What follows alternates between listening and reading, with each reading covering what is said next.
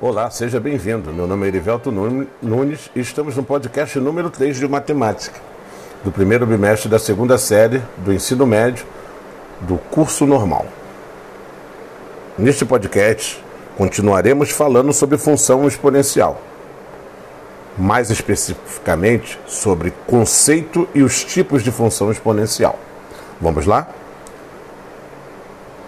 A função exponencial ocorre quando, em sua lei de formação, a variável está representada no expoente, com domínio e contradomínio nos números reais. O domínio da função exponencial são os números reais. E o contradomínio são os números reais positivos e diferentes de zero.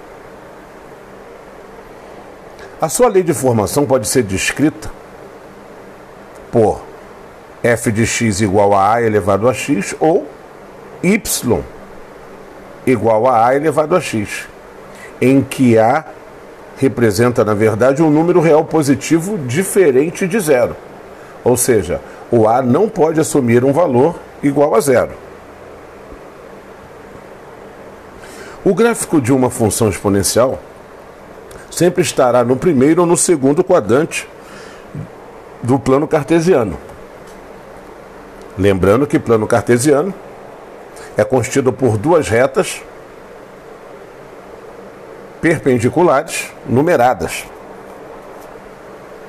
As retas são o eixo x, chamado eixo das abscissas, e o eixo y, chamado eixo das ordenadas, onde a primeira está na horizontal e a segunda na vertical.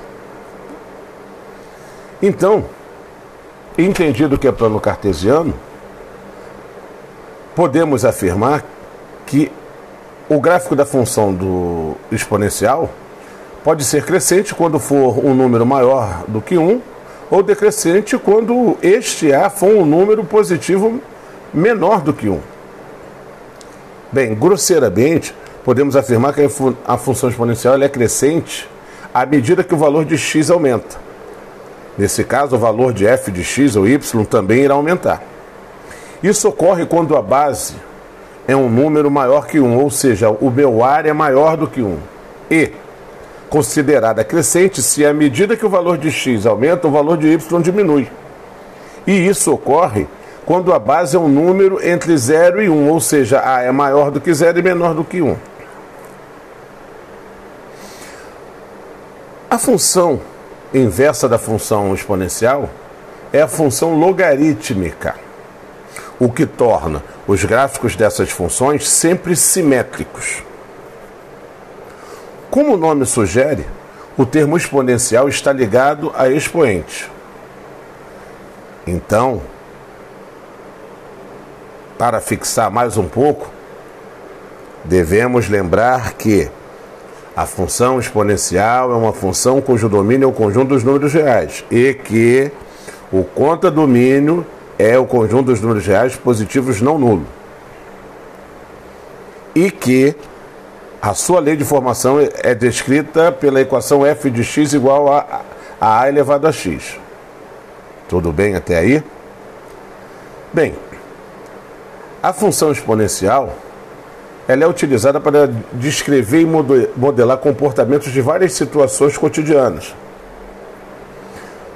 Podemos, inclusive, observar a aplicação da função exponencial na matemática financeira, em situações que envolvem juros compostos, por exemplo, ou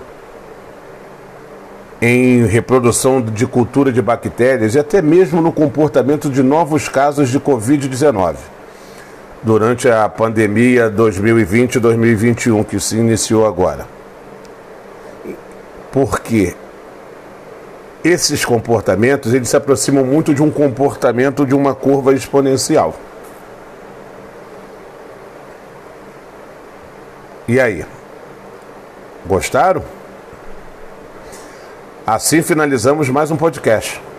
Um grande abraço e até o nosso próximo encontro, pessoal.